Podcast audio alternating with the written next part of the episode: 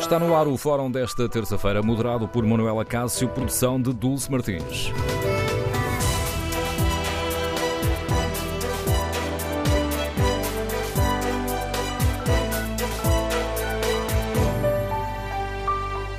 Bom dia, no Fórum TSF de hoje vamos debater uma questão polémica e queremos ouvir a sua opinião. O ponto de partida é a decisão do Instituto Nacional de Estatística de chumbar uma proposta de uma pergunta que estava prevista para o próximo censo, o recenseamento à população. No próximo recenseamento já não nos vão perguntar se somos brancos, negros, asiáticos ou ciganos. A pergunta foi chumbada pelo Instituto Nacional de Estatística, já vamos a seguir perceber porquê. No Fórum TSF queremos ouvir a sua opinião. Concorda com esta decisão? Ou considera que seria importante recolher estes dados para percebermos, de facto, se as origens étnico-raciais são ou não um fator de desigualdade? E devemos ou não tomar medidas para promover a inclusão, termos uma sociedade mais inclusiva e mais justa. Queremos ouvir a sua opinião. Número de telefone do Fórum 808-202-173. 808-202-173. Outra forma de participar é escrever a sua opinião no Facebook da TSF ou na página da TSF na internet. Quando clicar em tsf.pt e na, no tema do fórum, pode também responder ao inquérito que fazemos. Perguntamos aos nossos ouvintes que avaliação fazem. As origens étnico-raciais são um fator de desigualdade? Olhando para, primeiros, para, os primeiros resultados, há uma resposta clara. 69% dos ouvintes considera que não as origens étnico-raciais não são um fator de desigualdade. Queremos ouvir a sua opinião neste Fórum TSF. E este é um tema que ganha força quando percebemos que hum, são raros os negros que chegam à universidade ou alcançam lugares de prestígio ou de poder na sociedade. Tendo isto em conta, devemos desenvolver políticas públicas antirracistas? Por exemplo, terá chegado a hora de refletirmos a fundo sobre a importância de criar cotas nas universidades e na função pública? Que opinião têm os nossos ouvintes? Temos ou não um problema de racismo em Portugal? Existe ou não um desconforto enorme em discutir a questão da discriminação racial? Queremos ouvir a sua opinião. Recordo o número de telefone do Fórum 808-202-173. 808-202-173. O ponto de partida uh, para o debate que hoje aqui fazemos é a decisão do Instituto Nacional de Estatística de não incluir uma pergunta sobre a origem étnica ou racial no recenseamento geral da população que está marcado para 2021. A proposta, feita por um grupo de trabalho formado pelo Governo, que reunia vários especialistas de diversas áreas, dividiu as opiniões, causou muita polémica. Ontem, o Presidente do Instituto Nacional de Estatística, Francisco Lima, explicou-nos que não é possível incluir a pergunta sugerida pelo grupo de peritos. Porquê? Porque o tema é sensível e poderia levar muitas pessoas a não responderem, pondo em causa a qualidade do recenseamento da população. Olhando para a experiência noutros países, por exemplo, os ingleses tentaram incluir em 81 e desistiram porque houve uh, alguns problemas de revolta por incluir a questão. Nós não, não há experiência, a única experiência que nós temos em Portugal deste tipo de questões foi na, nas províncias ultramarinas em 1900, até 1970, portanto, num contexto histórico completamente diferente e não é o contexto atual nem a forma como se fará eh, essa questão. Portanto, olhando para a experiência dos outros países, até olhando para a discussão interna que houve, seja no grupo de trabalho, seja agora no Conselho Superior de Estatística, tudo aponta para que no timing que nós temos disponível não é viável estar sequer a estudar. O Instituto Nacional de Estatística admite, no entanto, que as desigualdades entre pessoas de diferentes origens étnico-raciais são um problema e promete eh, fazer um inquérito só especificamente sobre este assunto. Realçando precisamente esta necessidade de encontrar um instrumento que seja apropriado para medir esta realidade, em particular nas suas várias dimensões, porque o objetivo expresso pelo grupo de trabalho era para medir situações de desigualdade, de discriminação devido a características étnico-raciais. Portanto, o instrumento censos não é apropriado para este tipo de operações. O objetivo seria avaliar as desigualdades étnicas e raciais que afetam as pessoas de diferentes origens. Esse objetivo ficará para mais tarde. O Recenseamento Geral de 2021 é a maior operação estatística que se realiza em Portugal, sendo considerado um momento fundamental para fazer o diagnóstico da população portuguesa. O último censo foi feito em 2011. Está lançado o debate, ou melhor, relançado o debate para o qual convido os nossos ouvintes. Temos ou não um problema uh, de racismo? As origens étnico-raciais são ou não um fator de desigualdade? Devemos estudar o país que somos para hum, desenvolver, se isso for considerado necessário, políticas antirracistas? Que opinião têm os nossos ouvintes? Terá chegado a hora de refletirmos sobre a necessidade de criarmos cotas para a entrada na universidade ou de empregos na função pública? Número de telefone no Fórum 808-202-173. 808-202-173. Existe ou não um enorme desconforto na nossa sociedade em discutir a questão da discriminação racial? Ou, pelo contrário, considera que este é um falso problema e que não existe discriminação racial? Queremos ouvir a sua opinião. Primeira convidada do uh, Fórum TSF, doutora Catarina Marcelina, deputada do Partido Socialista, foi secretária de Estado para a Cidadania e Igualdade. Convidei-a para hum, abrir eh, este fórum, lançar este debate, porque esta é uma, é uma das questões a que tem dedicado muita atenção na sua, hum, na sua vida política, também a nível da, da investigação. Que opinião tem, senhora deputada? Faria ou não sentido incluirmos esta pergunta no censo? Saber se somos brancos, negros, ciganos, asiáticos? Antes de mais, bom dia a todos e a todas que nos ouvem e quero agradecer a oportunidade de poder aqui exprimir a minha opinião. Eh, eu julgo que nós perdemos ontem, com a decisão eh, do, do Conselho Superior de Estatística, uma grande oportunidade. E perdemos uma grande oportunidade porquê? Porque nós vivemos num país que é diverso, um país que, uh, em que a questão étnico-racial das pessoas as marca na sua vida, na sua identidade, que marca a realidade do país. E quando fazemos um, quando os censos uh, são realizados, a ideia é ter um retrato, um diagnóstico de quem somos, de quem é Portugal. E uh, a dimensão étnico-racial é uma dimensão importante quando olhamos para, para, para o nosso país e para quem somos. E é importante porquê? Porque esta dimensão da vida das pessoas, da sua realidade, marca a sua existência, marca a sua vivência. E a discriminação, ela é real no país. Mas é muito difícil nós podermos ter políticas públicas eficazes, políticas públicas promovam igualdade de oportunidades entre os cidadãos e as cidadãs, as pessoas que são uh, ciganas, as pessoas que são negras e, ou afrodescendentes ou asiáticas e o grupo maioritário. Nós só podemos ter políticas públicas eficazes e eficientes se partirmos do conhecimento da realidade e, de facto, hoje, e o, e o Presidente do Instituto Nacional de Estatística reconhece-o, há necessidade de fazer um diagnóstico da realidade étnico-racial do país. Andamos a fazer políticas públicas em cima do mais ou menos.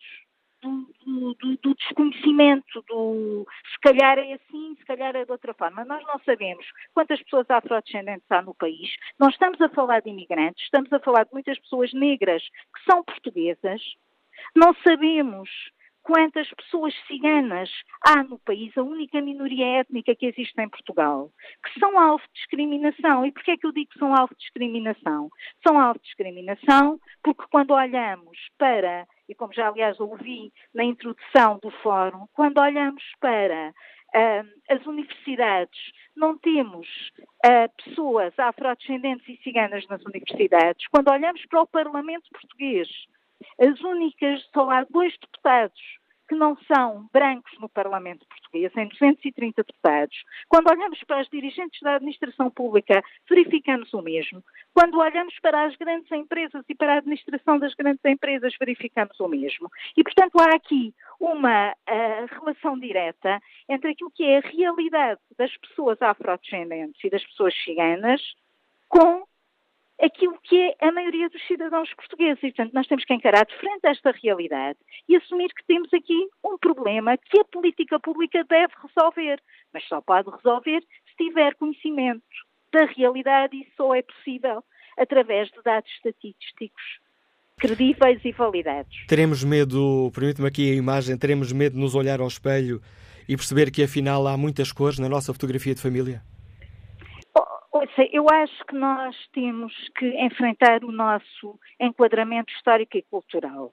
Nós não somos, nós somos um país de diversidade, como a maior parte dos países europeus e dos países do mundo hoje em dia. E nós temos que encarar essa diversidade de frente e não ter medo, porque não há razão nenhuma para ter medo. Aliás, a questão de como é que os dados poderiam ser utilizados, a comunidade cigana levantou muito esta questão, não é? O receio como é que estes dados poderiam ser utilizados nestes contextos de, de populismo e de radicalismo que há hoje na Europa. Ninguém melhor do que uh, o Instituto Nacional de Estatística, Estatística para garantir que os dados são protegidos. Nós não vamos perguntar quem são as pessoas, nós vamos perguntar uh, uma determinada característica das pessoas, tal como acontece com a religião. Aliás, a pergunta da religião está feita nos censos, ela não é obrigatória e as pessoas respondem. E, aliás, também é importante referir que o grupo de trabalho que o Governo constituiu, aí nesse âmbito, foi feito uma sondagem, foi feita uma sondagem pela Universidade Católica, em que mais de 80% das pessoas disseram que respondiam à questão. Portanto, a questão iria ter expressão estatística, digamos assim. Eu acho que perdemos aqui uma grande oportunidade, porque nós, sem sabermos quem são as pessoas, ou onde é que vivem, que habilitações é que têm, quantas são, é muito difícil depois pedir ao Governo, pedir ao Estado que desenvolva política pública de qualidade. Essa é uma questão importante e, porventura, aqui a questão mais uh, fraturante. Aliás, cada vez que temos falado de cotas, seja uh, quando falamos uh, nas listas políticas para integrar, para forçar os partidos a abrirem as portas às mulheres, nas listas de candidatos, a questão é sempre polémica. E quando falamos aqui de discriminação racial, essa é uma questão que tem vindo muito à balha, por exemplo, na série de, de reportagens que a SIC fez recentemente, Invisíveis, onde se abordava esta questão da discriminação racial racial. Eh, será que as pessoas olham para nós eh, para além da nossa, da nossa cor ou a nossa cor está sempre, está sempre lá? E esta era uma questão, eh, a questão das cotas. Para conseguirmos uma igualdade e um país mais justo, fará sentido começarmos a debater esta questão que é incómoda e fraturante, a possibilidade de criarem cotas uh, na universidade, na função pública?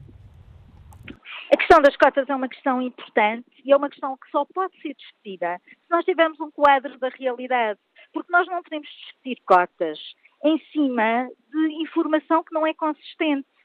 Cotas e outras medidas, porque as medidas não são só cotas. Nós, por exemplo, temos que olhar para o sistema de ensino, perceber como é que as escolas se organizam territorialmente se há escolas que têm maioritariamente jovens e crianças de uma determinada contexto e de um, determinada, uh, uh, determinado contexto étnico-racial, como acontece. Aliás, peço desculpa, peço desculpa, Sr. Deputada, por estar a interromper o seu raciocínio, mas uh, aproveito o Black nos está a dar para dar um, um, dado. Há estudos que nos mostram que, por exemplo, a nível de, do ensino profissional, uma elevada percentagem são alunos afrodescendentes. existe também uma enorme maioria de, ou melhor, tendo em conta os sumos na universidade, também se pode encontrar aí uma questão étnico-racial? Portanto, a questão existe, o problema existe. Não, o problema existe e o problema está, está identificado até porque há estudos. Há um estudo da Manuela Brandt e da Cristina Roldão que mostra bem a realidade. Agora, nós precisamos, do ponto de vista da política pública, para além da questão das cotas, que evidentemente deve ser discutida e pode ser discutida, nós temos que olhar para o nosso sistema de ensino para que tipo de currículos temos, porque é que as crianças afrodescendentes e as crianças da comunidade cigana são empurradas para, uh, para percursos alternativos dentro do ensino. Porque é que ainda há escolas que segregam e a segregação não é direta, não há nenhuma decisão política de segregação uh, no sistema de ensino. Mas a verdade é que na prática, por razões diversas, até pela razão do território onde a escola existe, há segregação das crianças. E, portanto, tudo isto tem que ser pensado do ponto de vista da política pública. O Estado tem que pensar estas questões e tem que as introduzir na forma como olha para o sistema de ensino e para a igualdade de oportunidades e a igualdade de direitos de todas e de todos em Portugal. Senhor Deputado, agradeço a reflexão que deixa aqui no Fórum a TSF. A Catarina Marcelino é deputada socialista, antiga secretária de Estado para a Cidadania e Igualdade, lançando o debate, ajudando-nos aqui com dados para refletirmos sobre esta questão que é polémica e dando-nos aqui também, um, ou melhor, lançando aqui o debate para o qual volto a convidar os nossos ouvintes Concordam com esta decisão do Instituto Nacional de Estatística, que, hum, contrariando a proposta feita para o grupo de trabalho, decidiu que no próximo recenseamento à população, o censo, que não irá incluir uma pergunta um, sobre as nossas origens étnico-raciais? Ou seja, estava previsto que, quando fôssemos questionados, nos perguntassem um, se somos brancos, negros, asiáticos ou ciganos, E para quê? Para aferirmos, tirar aqui um retrato uh, completo deste país uh, que somos e para tentar perceber se de facto existem uh, ou não aqui um problema, se as origens étnico-raciais são ou não de facto um fator de desigualdade. No Fórum TSF queremos ouvir a sua opinião. Concorda com esta decisão? Ou, pelo contrário, considera que seria importante fazermos este inquérito, recolhermos estes dados para percebermos que país somos? Devemos ou não desenvolver políticas públicas antirracistas? Temos ou não um problema, um enorme desconforto em discutir a questão da, discrimina da discriminação racial? Ou, pelo contrário, os nossos ouvintes consideram que esse não é um problema, que é um falso problema, que não existe discriminação racial em Portugal? Queremos ouvir a sua opinião, a sua reflexão. Número de telefone do Fórum 808-202-173. 808-202-173. Bom dia, Francisco Ribeiro, é profissional de saúde, Liga-nos do Seixal. Qual é a sua opinião? Bom dia, Manela Cássio. Uh, bom dia ao Fórum. Uh, por acaso não consegui ouvir a, a, convidada que tiveram anteriormente do princípio, só apanhei já o final da comunicação dela, portanto nem sequer sei uh, qual foi o foco da, daquilo que a senhora disse. Posso resumir em 10 segundos. Era muito importante fazermos esta questão para decidir, para decidir bem as nossas políticas públicas. Pronto, olha, então é assim, subscrevo na íntegra essa afirmação, porque realmente é verdade. Uh, e é assim, nós, a verdade é que nós temos um, um problema uh, as questões eh, étnico-raciais uh, neste país, não por uma questão de discriminação ou de qualquer outro fator, mas por uma questão extremamente simples. Nós somos um país multiétnico e multirracial. Aliás, a nossa própria história contribui para isso. Nós colonizámos uma parte significativa da África, da Ásia e da América do Sul, portanto é normal que tenhamos muitas etnias representadas na sociedade portuguesa e que são um fator e que são um, um número significativo dessa mesma sociedade. Mas há aqui outra questão que, uh, se calhar, quem chumbou nem sequer pensou nela e quem a propôs, se calhar, também nem sequer pensou nela. Que é assim, há determinado tipo de patologias que tendem a, a, a afetar mais determinadas, uh, determinados grupos genéticos. E ao nós traçarmos um perfil étnico da nossa sociedade, inclusivamente podemos fazer uma, uh, uma melhor direção dos serviços de saúde prestados. Se temos uma zona do país onde temos uma população maioritariamente de origem africana, então já sabemos que maioritariamente determinados tipos de patologias podem aparecer nesse grupo. O mesmo em relação à, à etnia cigana, o mesmo em relação à etnia uh, que hoje em dia se chama branca ou caucasiana, mas que na verdade são descendentes dos arianos, dos árias. Isto tudo são coisas importantes. E o que é lamentável é que as pessoas continuem a achar que não discutir a questão das raças é fazer um favor às raças. Não é. É uh, tapar o sol com a peneira, varrer o, o lixo para debaixo do tapete, porque o problema continua a existir. E enquanto o problema não for abordado de frente e não for tratado, ok, nós temos X% da nossa população é de origem africana, X% da nossa população é de origem uh, romana X% da nossa população é de origem ariana, nós não vamos conseguir, inclusive, ter respostas direcionadas para as reais necessidades da nossa sociedade e vamos continuar a ter respostas para uma sociedade uh, muito bonita, muito uh, maravilhosa, mas que não é sociedade real, não responde às nossas reais necessidades. É tudo, muito obrigado. Obrigado, Francisco Ribeiro. E que opinião tem o nosso ouvinte António Silva, que está reformado e que nos liga de Almada? Bom dia. Ora, bom dia. Está-me a ouvir? Estamos a ouvi-lo, António Silva. Sim, sim. Olha, eu, isso é tudo uma palhaçada, é, é, a palavra mais portuguesa que existe. Eu quero perguntar aqui o seguinte. No governo indiano, há lá europeus? Zero.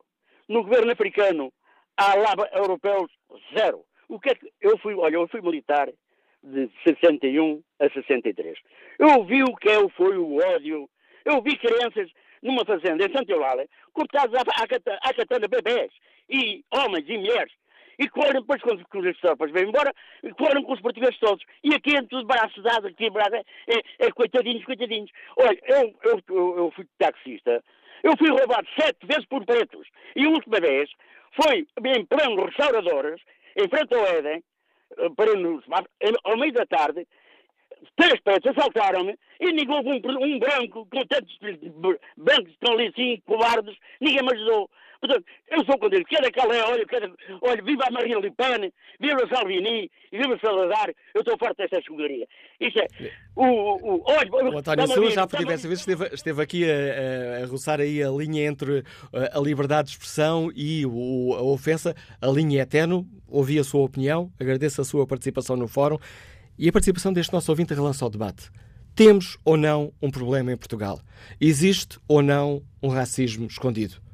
Existe um, um, um desconforto em, em discutir esta questão da discriminação racial? Ou, pelo contrário, considera que não há discriminação racial? Este é um falso problema. Queremos ouvir a sua opinião. Recorde o número de telefone do Fórum 808-202-173. 808-202-173. Pode também participar no debate online. Foi isso que fez Nuno Caetano, que escreve, responde à pergunta que, que fazemos. As origens étnico-raciais são um fator de desigualdade? Responde desta forma, não a origem socioeconómica é um fator de desigualdade e certas pessoas tendem a confundir as duas. Vítor eh, Carlos Santos escreve diferentes origens étnico e ou raciais? Essa pergunta pressupõe que, de facto, existem humanos de raças diferentes, exatamente o que tem vindo a ser negado pelos seguidores do discurso do politicamente correto. Próximo convidado do Fórum TSF, Mamadou líder da SOS Racismo. Bom dia, Mamadou bem-vindo a este debate. Como é que a SOS Racismo encara esta decisão do Instituto Nacional de Estatística de não incluir aquela pergunta sobre as origens étnico-raciais? Uh, encaramos com, com, com, desconforto e alguma perplexidade até, porque há aqui aspectos que nos parecem bastante uh, críticos uh, no parecer do, do INE. Uma vez que o INE consegue convocar os argumentos das pessoas que faziam parte do grupo de trabalho, das pessoas vencidas no grupo de trabalho, para justificar o chumbo da inclusão da pergunta, sem nunca eh, dar relevo àquilo que foram os argumentos das, da posição maioritária no sentido da inclusão da pergunta. Portanto, essa posição parece-nos desequilibrada e, e, há outro aspecto que nos parece também bastante eh, caricato, é o fato de INE invocar no seu parecer falta de tempo para poder uh, operacionalizar uh, a tradução estatística da, da, nossa recomendação, quando o INE sempre esteve presente nas nossas reuniões durante a vigência do grupo de trabalho e nunca levantou sequer a questão da, da, do tempo.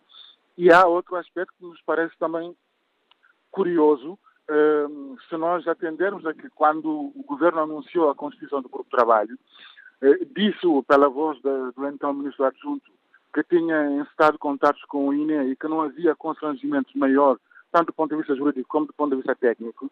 Ora, os argumentos que o INE convoca no seu parecer, na sua larga maioria, ou são argumentos técnicos, ou são argumentos jurídicos, e uma parte substancial são argumentos, digamos, mais ou menos subjetivos, baseando-se apenas numa parte dos argumentos que lhe foram apresentados um, de, do grupo de trabalho. Eu diria que isto é uma oportunidade perdida. Eu compreendo que isso seja, de facto, uma decisão difícil, porque é uma questão complexa, é um facto, é uma questão difícil, mas o, o que me parece eh, aqui é que, se calhar, o INE deixou-se um bocado envolver demais, eh, esquecendo a sua, o, o, que reclama no parecer, que é a sua independência técnica e científica, envolver-se um bocado na parte subjetiva desse debate, e como parece que não, pode ser, não é abonatório para o que o INE tem que fazer não é concentrando com a sua responsabilidade. De todo modo, parece-me que o património que foi construído ao longo deste ano e dos debates que, foram, que se foram tendo sobre esta questão, o Governo e o INE também mostram disponibilidade na parte conclusiva do seu parecer para ver quais são as formas de melhor nós podemos traduzir isso em, em, em fórmulas estatísticas. E eu acho que o, os dados estão lançados, agora a responsabilidade é da tutela, para voltar a convocar esse debate na, na, próxima, na próxima legislatura. Por isso, parece-me que o grupo de trabalho que, que, que, existiu deve continuar, não, não evidentemente nos moldes em que, em que existiu, mas acho que esse debate tem que, tem que prosseguir, porque o INE não conseguiu eh, dizer com, com, com clareza quais são os constrangimentos técnicos para além da, da falta de tempo. Convocou Mama... mais Peço desculpa, ia perguntar-lhe, Mamadouba, porquê é que para a SOS Racismo seria importante recolhermos estes dados?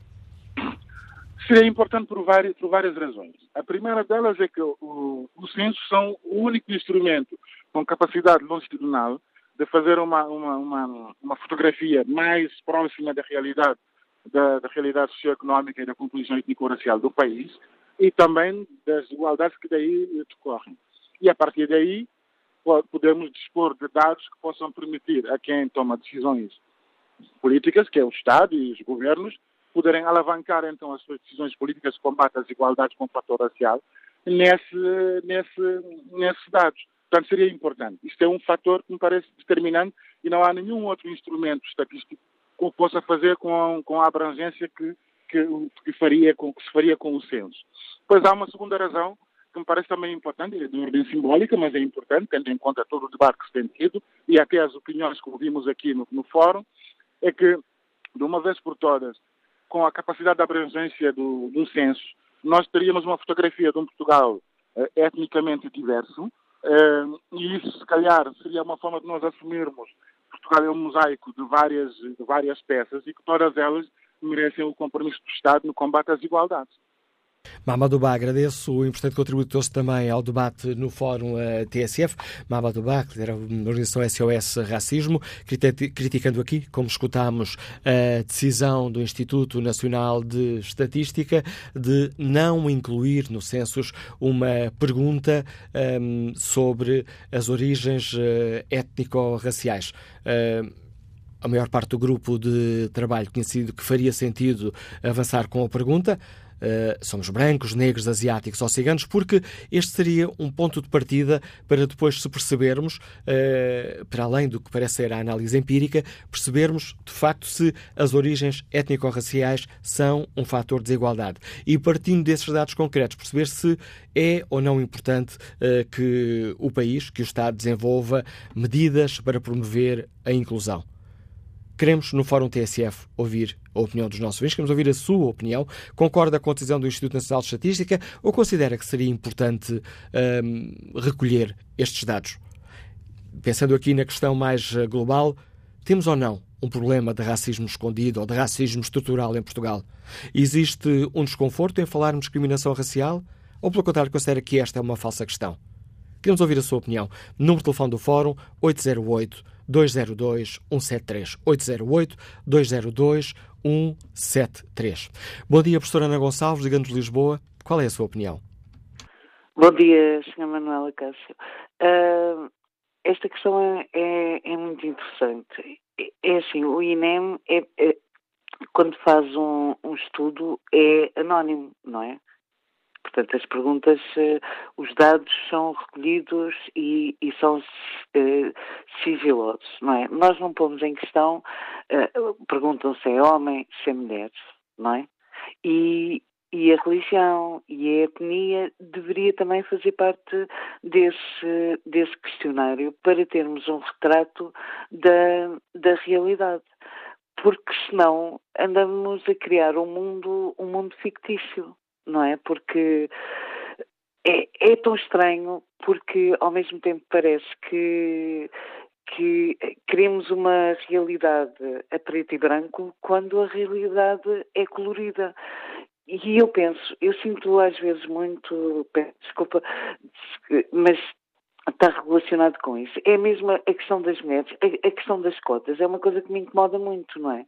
Eu incomoda-me que para as mulheres participarem ou terem presença no, no Parlamento seja Imagino também que, pelo facto de ser branco, de ser uh, afrodescendente, de ser asiático ou de ser de outra origem qualquer, também tenha que haver cotas, não é? Esta questão é tão estranha eh, porque nós parece que temos um, um mundo, criamos um mundo que, que não, não reflete o mundo. Os homens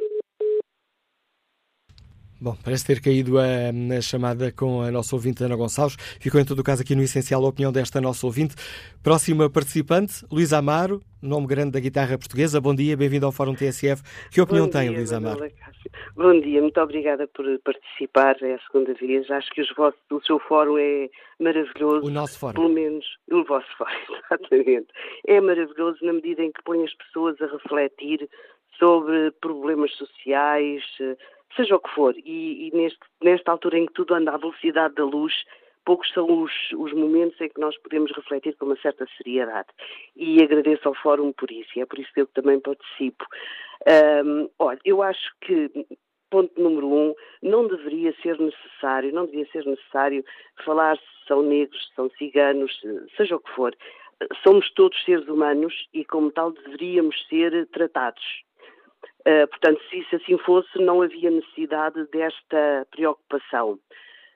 Segundo ponto, quando nós falamos nestas discriminações, também temos que pensar, porque está implícito, eh, gente pobre que não tem, e também não há cor, não é? Nem, nem raça, nem nada, gente pobre que não tem acesso aos mínimos, olha, aos, aos mínimos de tudo. E sobretudo quando se entra numa faculdade porque mais do que ver quem são as pessoas, de que cor são, etc., devia ser dada, e aí sim era fazer um, uma, uma análise profunda, se essas pessoas vivem em condições para poder chegar a uma universidade, para poderem estudar, para poderem ter acesso àquilo que uma, digamos assim, que uma, uma classe privilegiada o consegue. Olha, eu andei numa faculdade privada de Direito e, para ver, na minha altura de, de curso, os rapazes não, fosse, não se apresentassem às orais com casaco e gravata, os professores não, não, não os examinavam. Quer dizer, se isto é assim, agora provavelmente já, já estará alterado, não sei, tinha, havia colegas que, que emprestavam o seu casaco, que emprestavam a, a gravata a um rapaz uh, com mais necessidades, não é? Para ele poder fazer exame. Portanto, se, se, este pensamento de base não for alterado, não, não, não adianta nada, eh, vamos lá, este rastreio, não estou a usar a palavra certa, mas é talvez a mais simples. O recenseamento, não é?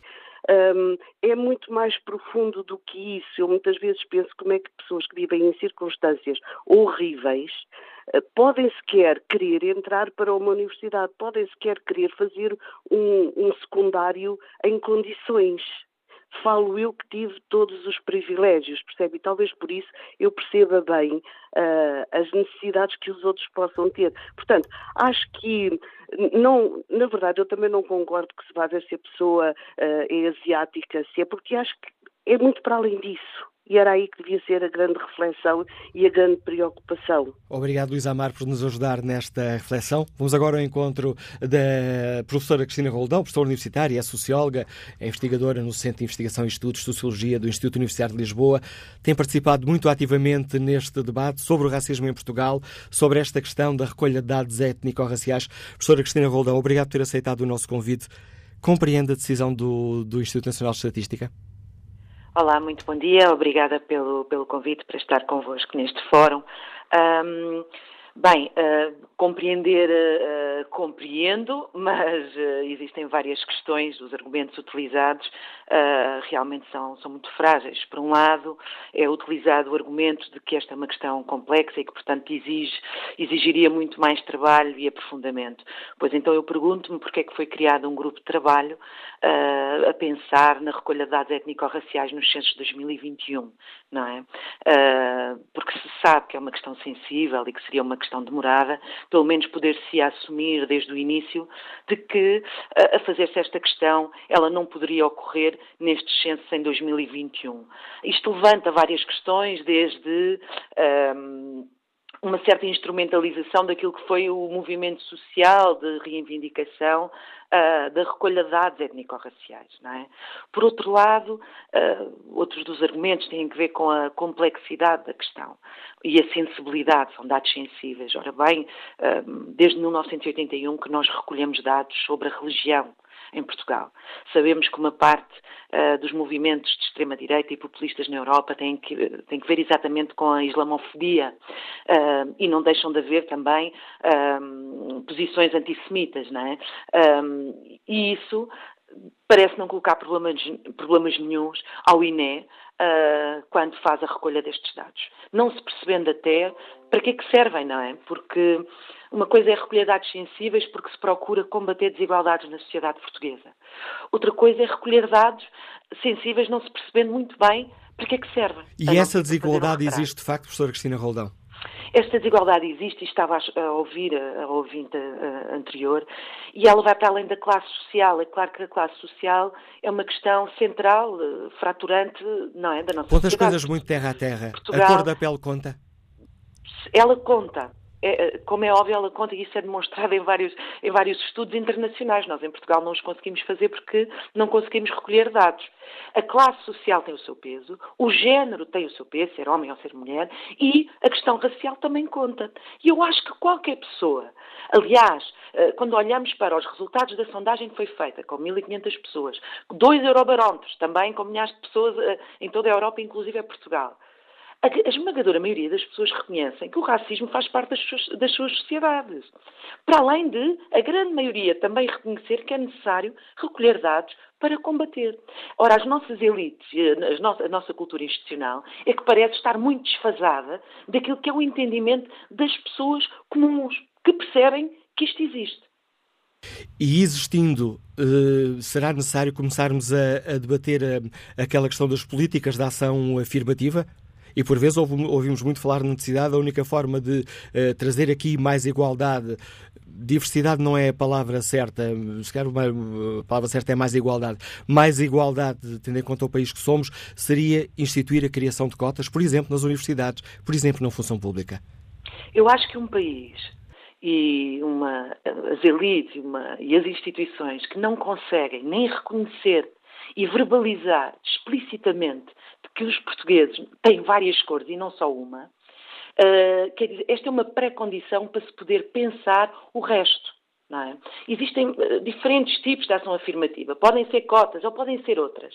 Mas nós, estamos num, nós ainda estamos num degrau abaixo do debate, que é vamos reconhecer ou não, explicitamente, é? que o racismo faz parte da sociedade portuguesa e que os portugueses têm diversas cores. É? Uh, Usa-se o argumento da complexidade. Eu não sei se alguém já terá visto como é que se recolhe dados sobre o desemprego nos censos.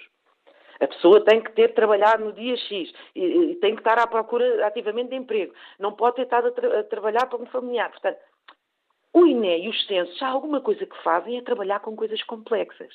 Não é, não é com, uh, não é com questões de lana caprina. Por isso é que temos uma equipa uh, como o INE, uma instituição uh, com todos os recursos que tem e dimensão, exatamente para lidar com coisas, com coisas, um, com coisas complexas.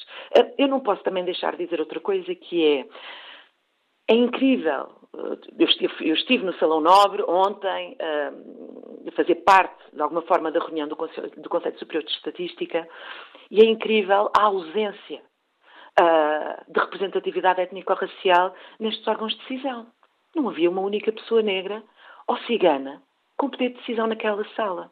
E eu pergunto-me, se fosse uma sala só com homens a decidir sobre se as mulheres devemos recolher dados sobre as desigualdades de género em Portugal ou não, como é que nós, como sociedade, reagiríamos?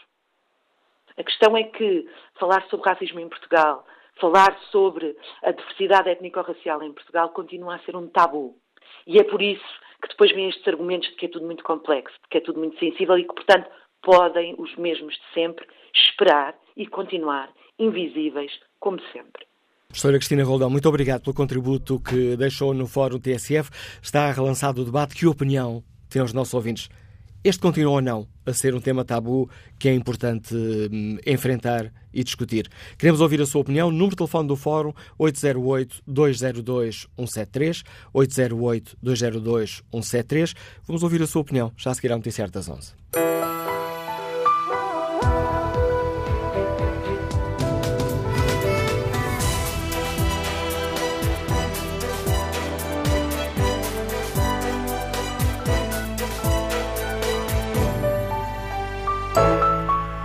Vamos retomar o Fórum TSF, edição de Manuela Cássio, com produção de Dulce Martins.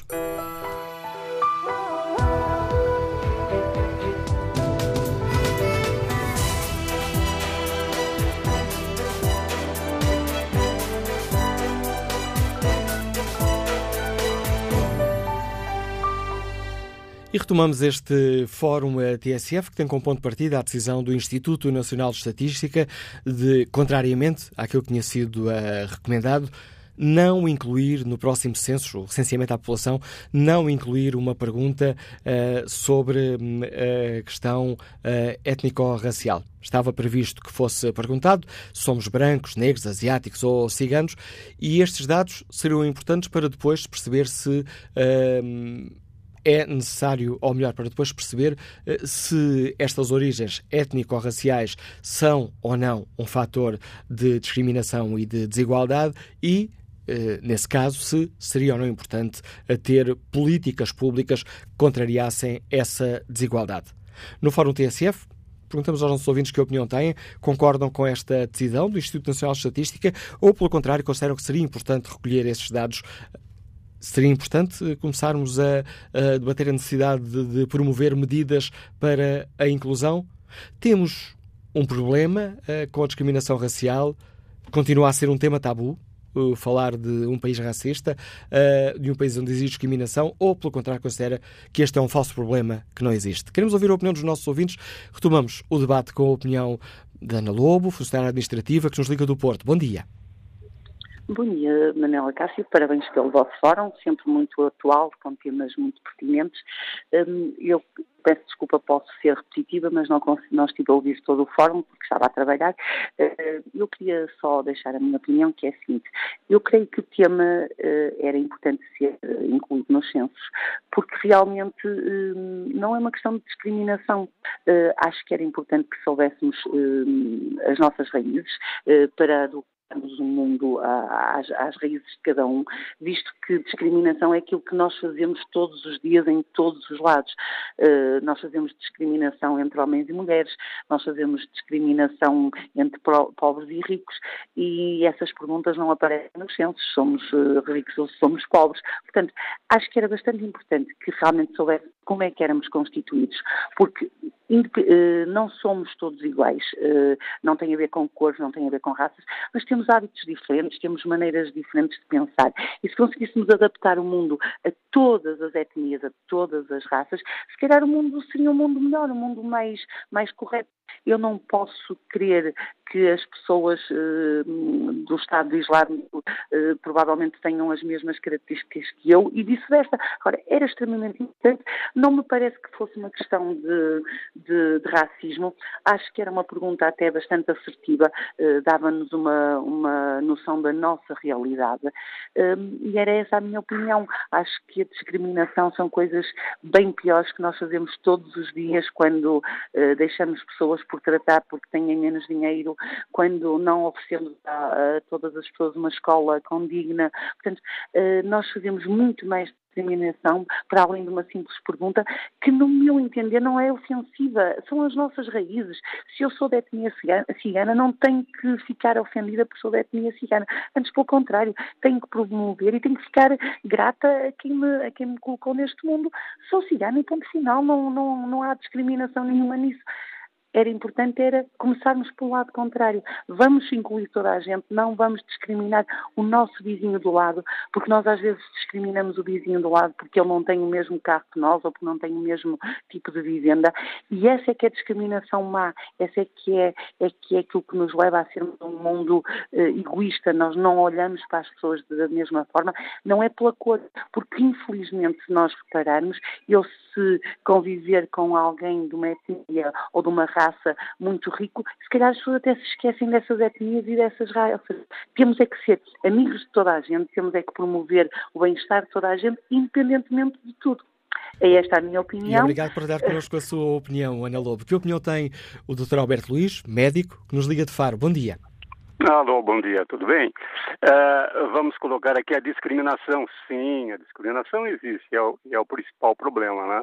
Uh, em relação ao tabu, obviamente, é um tabu, porque uh, se sacode a poeira do, do, capote em relação a isso, tentando dourar a pílula, e é um problema evidente. É um problema, é a, respo a resposta a outra questão das três ou quatro que foram feitas.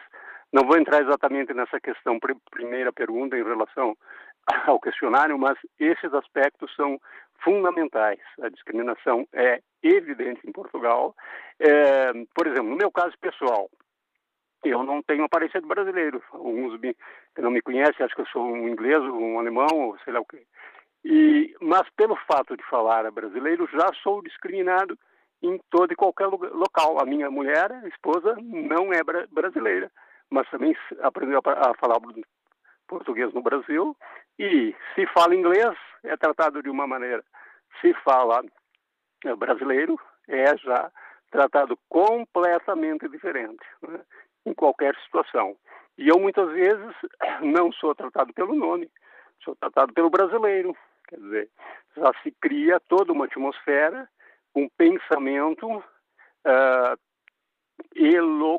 elocubrativo em relação à pessoa, só pelo fato de falar de uma certa maneira.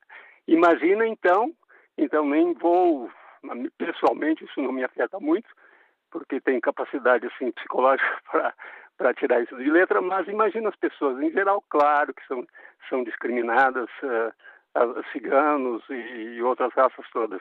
É, existe, é um problema, é um tabu, porque não é encarado de, de frente o problema. Por exemplo, só uma, uma questão para terminar, quando o, o Acácio, senhor Acácio se referiu a esse senhor extremamente xenófobo, que militar, né, que, que é a favor da Le Pen e, e não sei quem mais.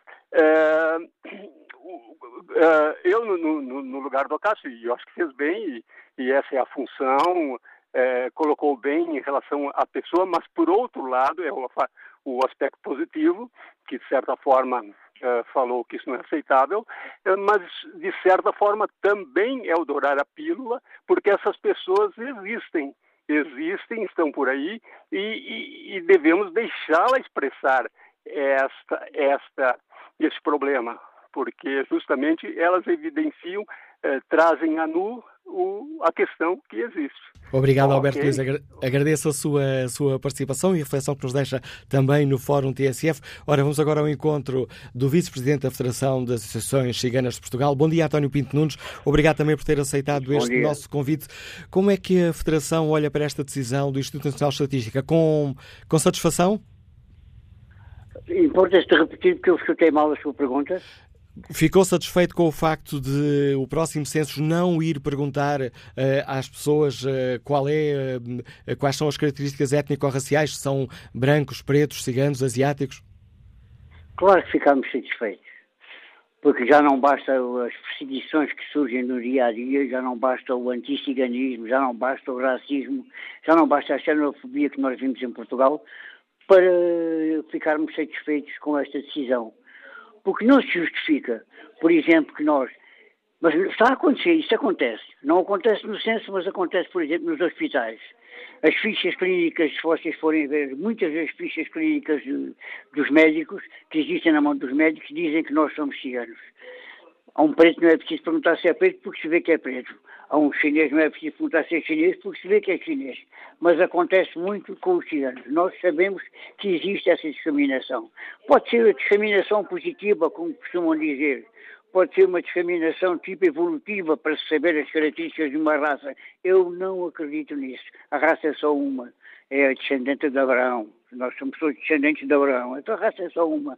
Isso só serve para nos discriminar para, nos, para daqui a, isso é bom, fazer um ficheiro, porque daqui a amanhã se entrar uma extrema-direita, nós já sabemos onde nos procurar, já sabemos onde nós estamos, evitam de gastar tanto dinheiro, em, tanto dinheiro em gasolina e investigação. Porque nós sabemos que nunca somos muito mal amados. E os ciganos são a prova eficiente disso. Em vez de fazerem um censo perguntando quais as cores das pessoas, deviam fazer um censo de maneira a a aproveitarem as virtudes que nós temos, meu caro jornalista. As virtudes que nós temos em relação aos velhinhos, em relação às crianças, em relação ao amor que temos pelos pobres. E, eh, nós não matamos ninguém. Então repare bem que os crimes todos de onde que se ouve passar na, na imprensa, não há um cigano que diz isso. Repare bem se não é. António Pinto Nunes, eh, temos ouvido ao longo deste fórum outros uh, dos participantes uh, defender que seria importante traçar esse retrato do país para depois desenvolverem políticas públicas para apoiar diversos setores que se podem sentir discriminados. Não aceita este argumento? Considera que, que seria, poderia ser ainda pior?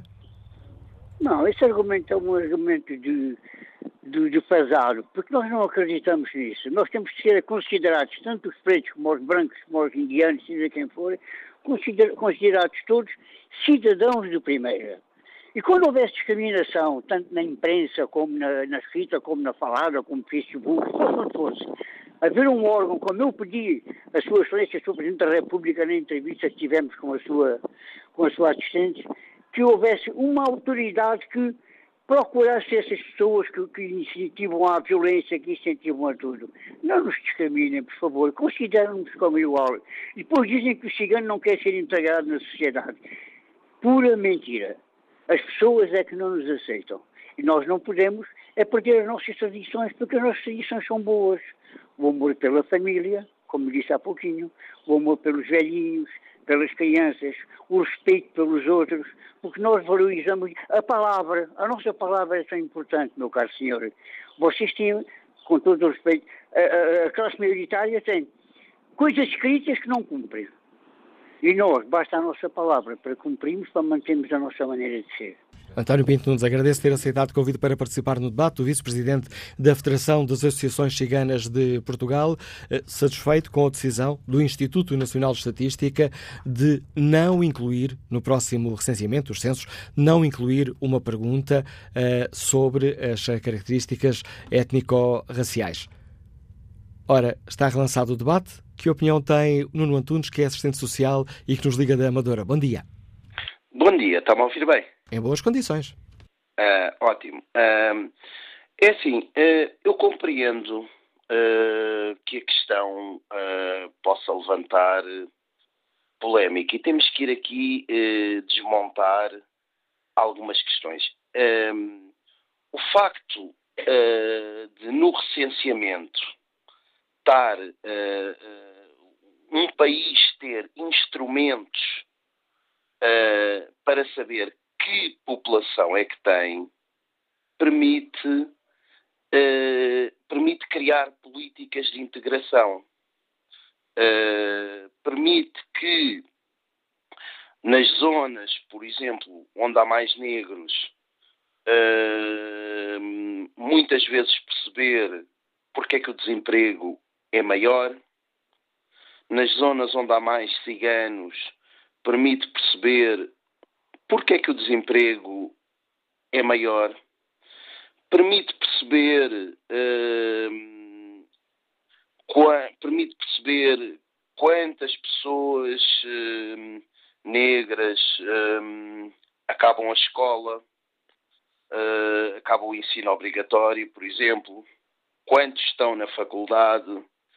Permi eh, os censos foram feitos uh, até penso que antes, até antes da República, para que nós possamos conhecer o mosaico de população que temos e adequar uh, as políticas públicas um, às pessoas que temos. Eu, por exemplo, eu lembro-me de ter estado há muitos anos numa escola secundária um, em que a maioria da população claramente era população negra, uh, as pessoas eram encaminhadas para os antigos, que eu não sei se ainda existem, os antigos CEFs, um, uns cursos que não davam acesso à faculdade, e parecia que a maioria da população era branca, porque do ponto de vista social era a população se destacava do ponto de vista social e era a que ia para a faculdade. Então, hum, se houvesse um, um, recenseamento a partir daqui, nós poderíamos detectar as más práticas desta escola, por exemplo, e conseguir perceber. Agora, também há uma coisa que eu tenho que dizer. Uh, eu vejo, por exemplo, eu sou cego, eu vejo, por exemplo, que se recenseassem uh, e recenseando ou, ou, recenseando todas as pessoas com deficiência, nós vemos, uh, eu fui o único cego a acabar, eu, fui o único cego na minha turma e, e, e, e a fazer a faculdade. O que é que acontece? O que acontece é que se nós também não dermos meios económicos às pessoas, uh, eu, eu, como cego, não posso ir comprar um livro e, e demoro seis meses a requisitar um livro. Uh, uh, se também não houver condições para as, as várias minorias nesta sociedade poderem progredir, se não houver, se não houver condições para que as várias minorias possam avançar, nós até no limite podemos criar cotas que até podem nem sequer ser. Hum, as cotas podem não. não, não eu, eu não corresponder cotas, às necessidades. Não corresponder às, não, não corresponder às necessidades, no fundo correspondem à necessidade elas correspondem a uma necessidade da população se alfabetizar, mas a população pode não chegar lá porque pode não haver condições de integração para que as pessoas consigam chegar lá. Mas mais uma vez vamos aqui aos censos. E se se souber, sabendo-se, se houver vontade política, pode-se criar condições para que as populações cheguem lá. Obrigado, Nuno por nos ajudar a refletir sobre esta questão. Vamos agora ao encontro da advogada Estela Moreira, que nos liga do Porto. Bom dia. Bom dia, como está? Eh, eu eh, cumprimento o senhor, a equipa e os eh, ouvintes apenas para. Hum, eu vinha, vinha a conduzir e, e lembrei-me de ligar exatamente porque esta pergunta é uma pergunta que é, é muito hum, erudita ao nível do, do estudo da população e do pensamento da população, mas ela não é tão uh, problemática assim, pelo menos aquilo, aquilo que eu entendi da pergunta, não é? Sobre se, se uh, aquelas, aqueles itens poderiam ou não ser perguntados no referendo e, e se passaria ou não. Ora, este passa pela Constituição da República, não é? E um, se isto teria teor racista ou não. Ora, a Constituição da República, no artigo 4 uh, eh, da, da, da, mesma, né, da Constituição da República, diz que, uh, portanto, fala sobre a cidadania dos cidadãos e não os distingue. O artigo 10 uh, eh, fala sobre o sufrágio universal e sobre os partidos políticos e também não distingue a cor dos cidadãos nem nada, não é? O artigo 13 fala do princípio da igualdade. O artigo 15 diz que todos os cidadãos estão sujeitos aos mesmos direitos e deveres não é? Portanto, significa que também não distingue a cor dos cidadãos.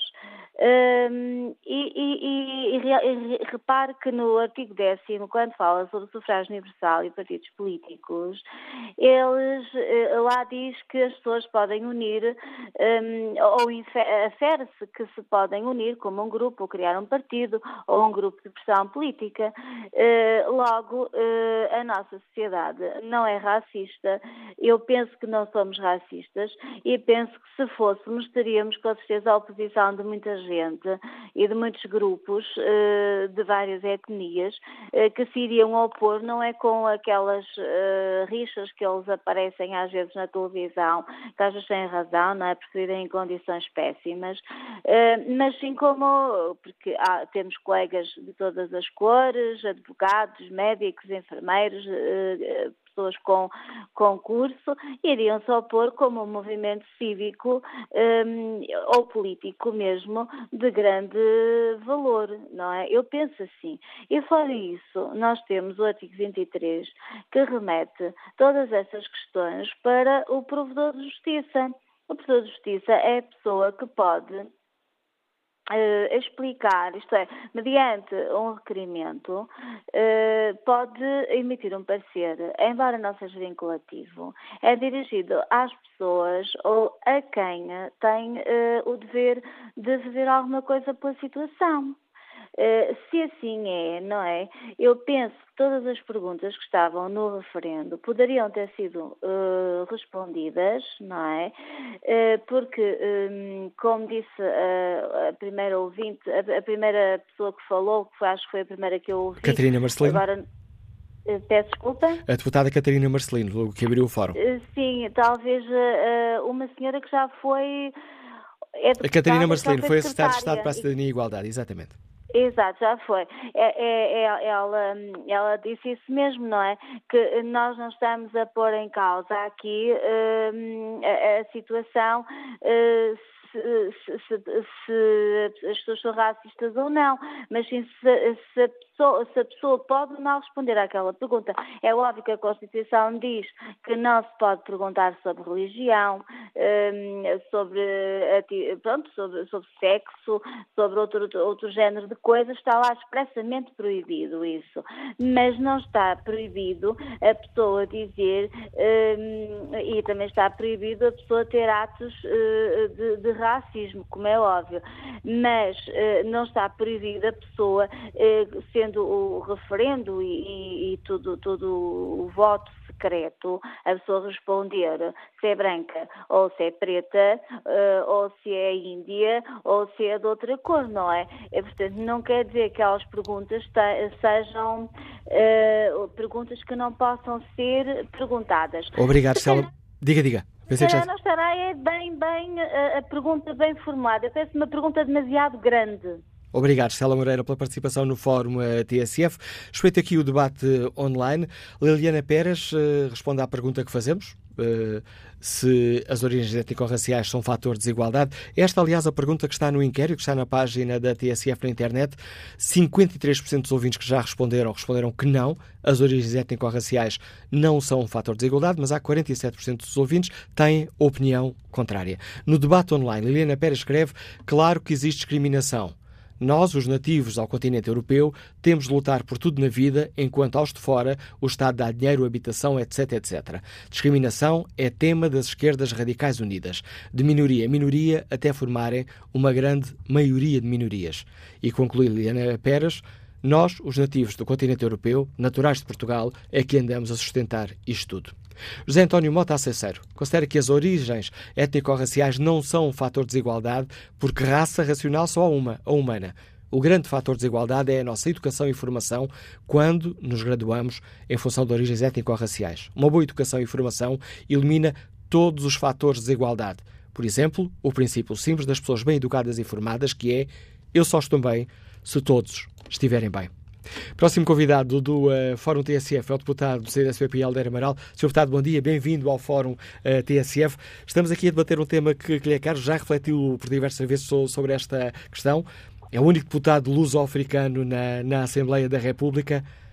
Existe ou não, sente ou não que existe um problema por resolver, um problema de discriminação racial? Bom dia, Manuel Cássio, bom dia a todos os auditores. Claro que há. Eh, Portugal é um país onde existe racismo, não quer dizer que os portugueses sejam todos racistas, mas existe, existe até racismo institucional, que é o pior deles. Nós acantonamos algumas comunidades em bairros tipo da Jamaica e depois confundimos e achamos que é a polícia que tem que fazer essa política de integração e política social. Mas é, eh, são políticas públicas em que nós limitamos uma parte da população, muita dela portuguesa, eh, escondemos-la, acantonamos-la, evitamos que ela nos, nos entre pelas cidades adentro. Isso é feito eh, de forma errada. E por isso é que eu acho que não vale a pena, e não é nenhuma crítica, Portugal nessa matéria compara bem com os outros, é, é dos países onde estes problemas são menos evidentes, mas não podemos dizer que eles não existam. Existem. E por isso era fundamental eh, que se perceba duas coisas. Nós não somos todos iguais, mas temos que ser tratados todos de forma igual, é isso o espírito da Constituição. E para isso, e eu que acredito nos governos, nas políticas públicas, nós precisamos saber uh, a realidade, não esconder a realidade. O desconforto, cada vez que se fala sobre estes temas, uh, no, Parlamento, desde logo, os atos de discriminação do dia a dia. Eu passei por vários e continuo a passar. dizia bem, sou o único uso africano no Parlamento. Mas podemos ir a vários setores da sociedade, eles são praticamente invisíveis. É? Para, para um país que tem a história que tem, e boa história, da qual se deve orgulhar, porque mais uma vez compara muito bem, pelas melhores razões, com qualquer outra nação. E, portanto, devia ser um, uma, devia ser um fator de, de, de, mais de competitividade do país e um fator até de discriminação positiva, e não é? E, portanto, vejo com pena eh, que não, que não, não tenha sido possível, tecnicamente, encontrar uma forma uh, do Instituto Nacional de Ciências perceberem uh, quem somos, como somos compostos. Porventura, a pergunta devia ser feita de forma anónima, de várias formas, eh, quem é desde logo da nacionalidade. Eu tenho sido convidado, e não me furto esse debate, uh, para a comunidade luso-africana, para, a comunidade luso-brasileira, e vejo muita gente que é português com bilhete de entidade portuguesa, não sendo português. Eu acho que as políticas públicas têm que dar resposta a isso. O que é que está a acontecer? Com a comunidade cigana, que tem a sua forma específica, que devemos respeitar, mas devemos integrar, e, portanto, só sabendo o que temos, quem somos, o que temos, em que circunstâncias estão, em que regiões do país, em que, que graus de, de, de, de escolaridade, de que grau de empregabilidade, é que conseguimos depois encontrar soluções ou mecanismos para, para fazer aquilo que toda a gente e que o Fórum, felizmente, passa, que é a minha realidade no sítio onde sou eleito, onde, onde sou muitíssimo bem tratado. É saber como é que nós podemos dar, de facto, esse tratamento igual, não descriminalizar ninguém e tornarmos uma sociedade em que, independentemente da origem, da raça, eh, da cor, da condição social, as pessoas possam ter igualdade de oportunidades e possam cumprir os seus sonhos. Isso, isso é possível, mas por isso temos que saber. Se não quisermos saber, estamos a dar palco e terreno para que algumas, alguns, eh, alguns radicalismos, alguns populismos que já existem, com que alguns radicalismos dos dois lados, dos dois lados, mesmo, mesmo de, de, de, de, alguma comunidade africana, brasileira também existe, e portanto estamos no fundo a toldar o debate e a ficarmos numa, a discutir pela rama quando temos todas as condições, temos uma boa prática, sem, sem políticas públicas, eu digo, eu sou um, um, um cidadão criado com, com, com a ajuda do IARN, retornado, eh, não, não, não, tenho uma vergonha disso, mas porque encontrei uma sociedade que me soube acolher, que me soube tratar bem, e portanto, se é quase sem políticas, o país já fez isso. Agora acho que podemos fazer mais e podemos fazer melhor, mas por isso precisamos conhecer. Eu lamento que o Instituto Nacional de Estatística e o Conselho não tenha sido capaz de encontrar formas de não descriminalizar, mas de reconhecer a realidade para encontrar soluções precisamente para cumprir a Constituição e para cumprir aquilo que acho que está na mente de todos os ouvintes, de todos os portugueses, que é tratar de forma igual um seu semelhante e dar condições para que toda a gente possa progredir independentemente da sua raça, credo ou, ou, ou origem. O Helder Amaral... Isso, Peço desculpa, o Helder Amaral disse há pouco que, que, que já sentiu o, o, racismo, já foi vítima dessa discriminação, que ainda hoje se sente vítima dessa discriminação, sendo um deputado, sendo uma figura pública, sendo conhecido, aparece muito na televisão, mesmo assim se sente discriminado? Sim, eu tenho, eu tenho essa, tenho muito menos e tenho essa vantagem. Eu quase já passei, como eu às vezes costumo brincar, a dizer já estou praticamente branco sem que isso não interprete de nenhuma forma de, de racismo, é só para tentar, uh, no fundo, pintar com, de forma fácil aquilo que sentem. Mas os meus filhos sentem no, na escola, a escola é um sítio mais competitivo, uh, sinto de vez em quando, uh, num momento, porque eu não, eu não deixo de disputar não deixo de disputar. Tive, inclusivamente, comentei eh, futebol, como deve calcular, e houve, houve muita gente que ainda não me quis fazer queixas, porque essas, essas questões vêm sempre ao de cima, ou seja, é sempre, está sempre presente, existe num momento de maior tensão, no, embora eu reconheça que eu já passei um pouco essa barreira, mas, mas ainda assim existe. Não é? Aliás, eu costumo dizer, basta ver, eu, eu costumo brincar e, não, e, e, e sinto isso com alguma realidade. Eu, se fosse, por exemplo, deputado do Bloco de Esquerda seguramente era uma vedeta nacional, eh, porque já vi, e é um exemplo que vou dar, já se fizeram programas de eh, empregadas no Parlamento, jovens no Parlamento, empresários no Parlamento. Nunca ninguém se lembrou, tirando uma vez, não, não se fosse consigo, não foi por essas razões, foi um episódio de racismo na escola onde andavam os meus filhos, relatado pela minha mulher, e foi por isso que me convidaram, portanto, é uma prova que existe, em Viseu concretamente, eh, mas nunca existiu um programa sobre luso-descendentes, ou luso-africanos, ou de outra maneira qualquer no Parlamento.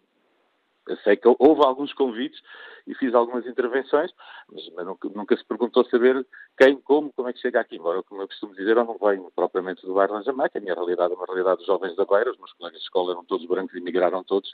E, portanto, tem, existe de facto esse problema de, de de, de, acesso às oportunidades para quem vive no interior, para quem é do interior, para quem tem condição financeira uh, diferente, uh, sociológica também. Existem vários problemas e por isso é que eu acho que nós, se pudermos identificar, se pudermos saber, uh, podemos tirar uma enorme vantagem daquilo que é a história de Portugal. A história de Portugal é feita de sucessos com base na facilidade com que nós nos conseguimos interagir, perceber, eh, cooperar com, outras, com outros credos, com outra raça, com outras religiões, e depois tornam esta, esta magnífica sociedade que, na sua grande maioria, comparativamente, não, não, não, é, não é tão racista. Eu, eu, aliás, eu costumo dizer, eu também sou a prova disso, senão não estaria onde estou. É? Agora, não posso ser o único. Eu lembro-me de um debate há pouco tempo da Isabel Moreira, ou uma intervenção, em que, em que ela cita e até diz que eu não me escondi, e não, sou o único muitas vezes em muito lado, num partido conservador, e, e como eu costumo dizer, eu bem, só, só, só sabe dizer se a sopa é boa quem come a sopa, não é? Há pouco estava, eh, quando estava a preparar eh, o, o, programa, encontrei aqui uma, uma notícia antiga do público, onde o Helder Amaral contava que quando foi eleito pela primeira vez, houve uma colega sua, deputada mais antiga, que lhe disse nunca permitas que te ponham na posição do negro do Parlamento. Já é. se sentiu nessa posição? Já o colocaram nessa posição? Ou já o tentaram colocar nessa posição? Já, e foi, nem foi do partido. Foi uma deputada do Partido Socialista, por acaso, hoje ainda, ainda deputada e com um cargo importante, que de forma amiga, lá está. Julgo que tinha a ver com o que tinha acontecido com o Fernando Cá, foi o primeiro deputado do Partido Socialista e que saiu e acabou com intervenções até bastante radicais, e ela, ela fez-me esse alerta. E eu disse, eu não faço tensões disso, eu venho de facto de uma realidade da beira, uh, ouvi, mas ouvi tudo, ouvi frases do género, para Pareto és bastante inteligente. Portanto, não, não percebi, para Pareto és bastante inteligente? Sim. Isso dito no Parlamento? Não, fora, fora. fora ah, estava-lhe a perguntar no Parlamento. No Parlamento, no Parlamento no início sim, eu lembro-me de vez em quando, era aquelas coisas de perguntar onde é que eu, pensava que era funcionário, e sistematicamente deixava que era funcionário, porque os funcionários são de cor, onde é que fica isto, traz-me isto, eh, e só depois, depois quando, quando, comecei a ter mais visibilidade no hemiciclo, eh, as coisas, a coisa começou a esbater-se, e hoje, hoje, hoje, antes pelo contrário, hoje sou tratado até com bastante simpatia. Mas no início existe, e por isso é que eu acho que uh, não somos naturalmente racistas. Essas coisas não, não se nascem.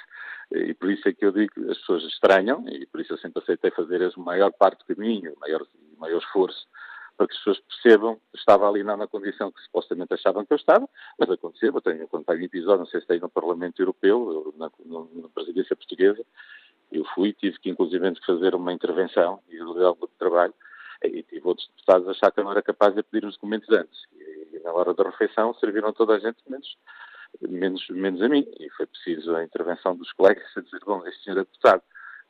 E, portanto, as pessoas, eu digo que vem um ato racista, não, as pessoas não estão, não, não, não, têm naturalmente uh, estereótipos na cabeça. Uh, têm atitudes que, de facto, depois podem configurar para quem não percebe atos discriminatórios, e existem, e a reação a isso, que é que tem, tem, tem que como é que se combate isso? Informação, formação, integração e, obviamente, a comunidade que vive uh, num país ou que vem para um país. Eu nunca me senti estrangeiro quando nasci em território português, como eu hoje sou com dupla nacionalidade, nasci em território português.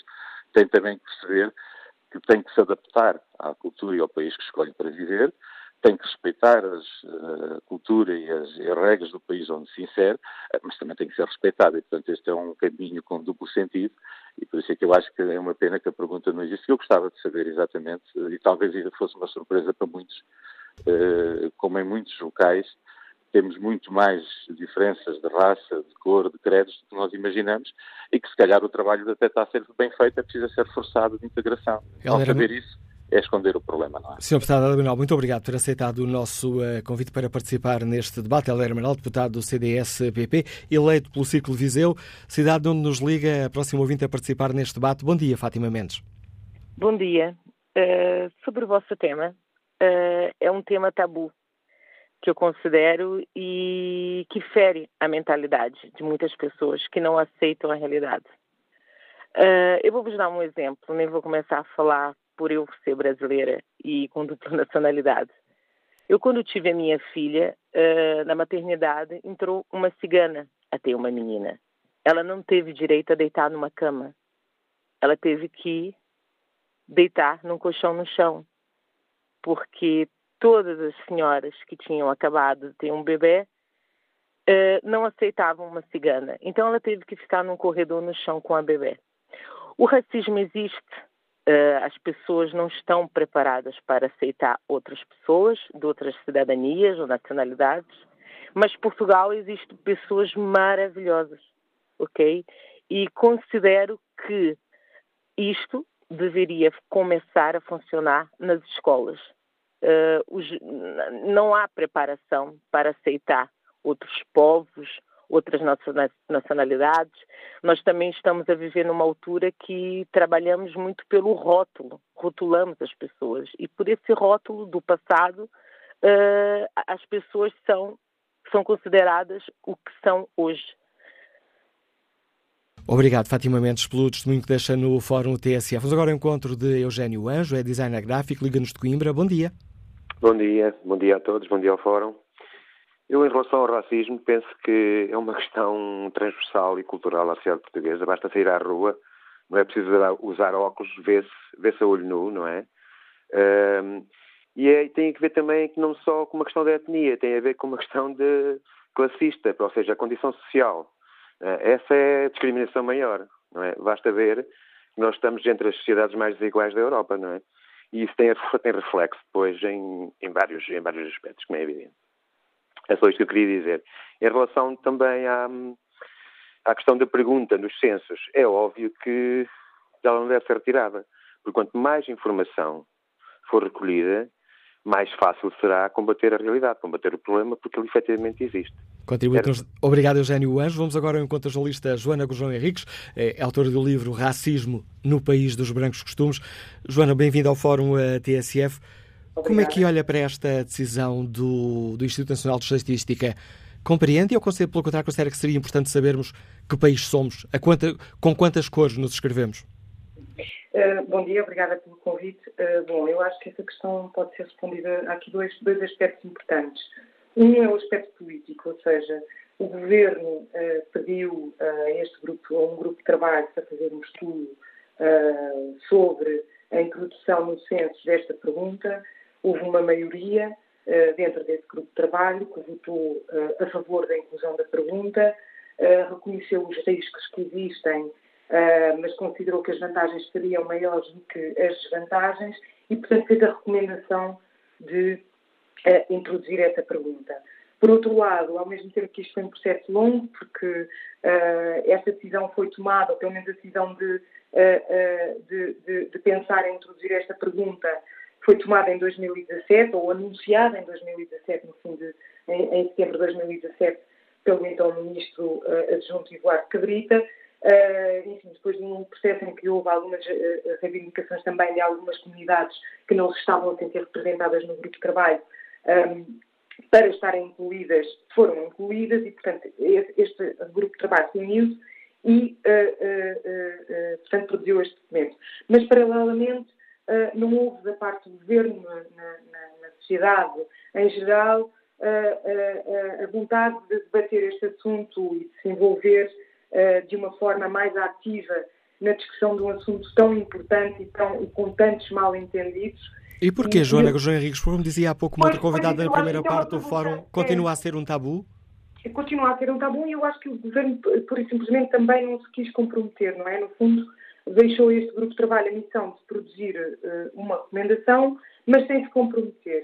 E eu acho que isso terá também levado o INE a ele próprio não se querer, não se querer comprometer com uma questão uh, que o próprio Presidente diz ser tão sensível, não é? Ou seja, aqui há aqui uma espécie de lavar de mãos em que ninguém se quer assumir a responsabilidade de uh, colocar esta pergunta no censo. Porque, de facto, é uma pergunta que pode se não houver informação suficiente eh, e se não houver a preparação e o debate suficiente na sociedade portuguesa, pode levar a alguns mal-entendidos. Mas o certo é que era importante, eu julgo que também é importante sublinhar que isto tem sido uma recomendação feita há anos e anos pela ONU a Portugal e aos países que não fazem esta recolha de dados, que o faça, justamente porque um, não é possível aferir as desigualdades que existem uh, uh, nas sociedades neste caso europeias, neste caso portuguesa, sem ter, sem ter estes dados.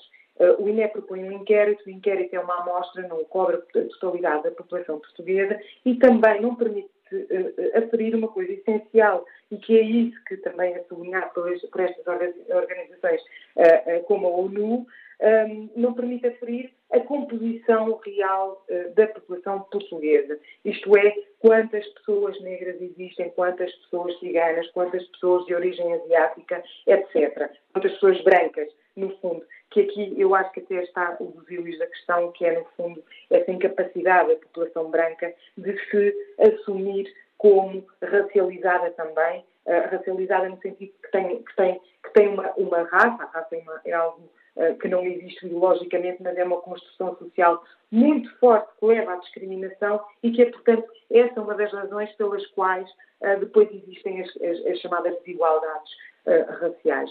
E é importante também sublinhar que estes instrumentos são essenciais para nós retirarmos o debate da, da, sobre o racismo da componente pessoal, isto é, o racismo não é uma mera discriminação de mim para ti, é uh, algo que é estrutural na sociedade portuguesa. E estes instrumentos, estes dados, quantas pessoas existem que estão numa situação de desigualdade social e económica e de que uh, cor são, estes instrumentos são essenciais para aferir isso, para perceber o quão transversal é uh, o racismo na sociedade portuguesa, que não depende está ligada à classe social e económica, com certeza que sim, mas não é exclusiva dela.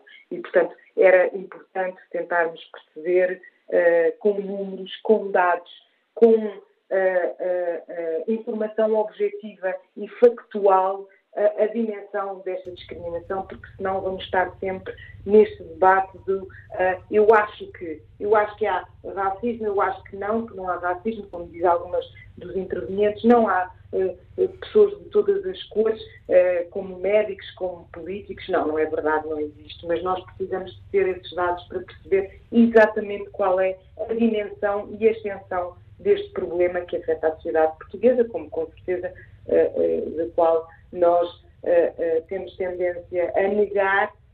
E eu acho que este retrato que o Censo poderia dar seria muito importante para nós, uma vez por todas, assumirmos que Portugal é um país heterogéneo e uh, uh, com, todos os, uh, com todas as questões que isso levanta e qual é, no fundo, o impacto que a discriminação tem tido na sociedade portuguesa ao longo dos, dos anos e ao longo dos, dos séculos. Agradeço à Joana Gurjão Henriques, jornalista do Jornal Público, autora do livro Racismo no País dos Brancos Costumes, por nos ajudar a refletir sobre esta questão. É hum, com esta opinião que chegamos ao fim deste fórum da TSF. Agradeço e peço desculpa a todos os ouvintes que se inscreveram e que eu não consegui ter espaço para dar voz no debate de hoje. Termino espreitando o inquérito que está na página da TSF na internet. As origens étnico-raciais são um fator de desigualdade? 57% dos ouvintes considera que não.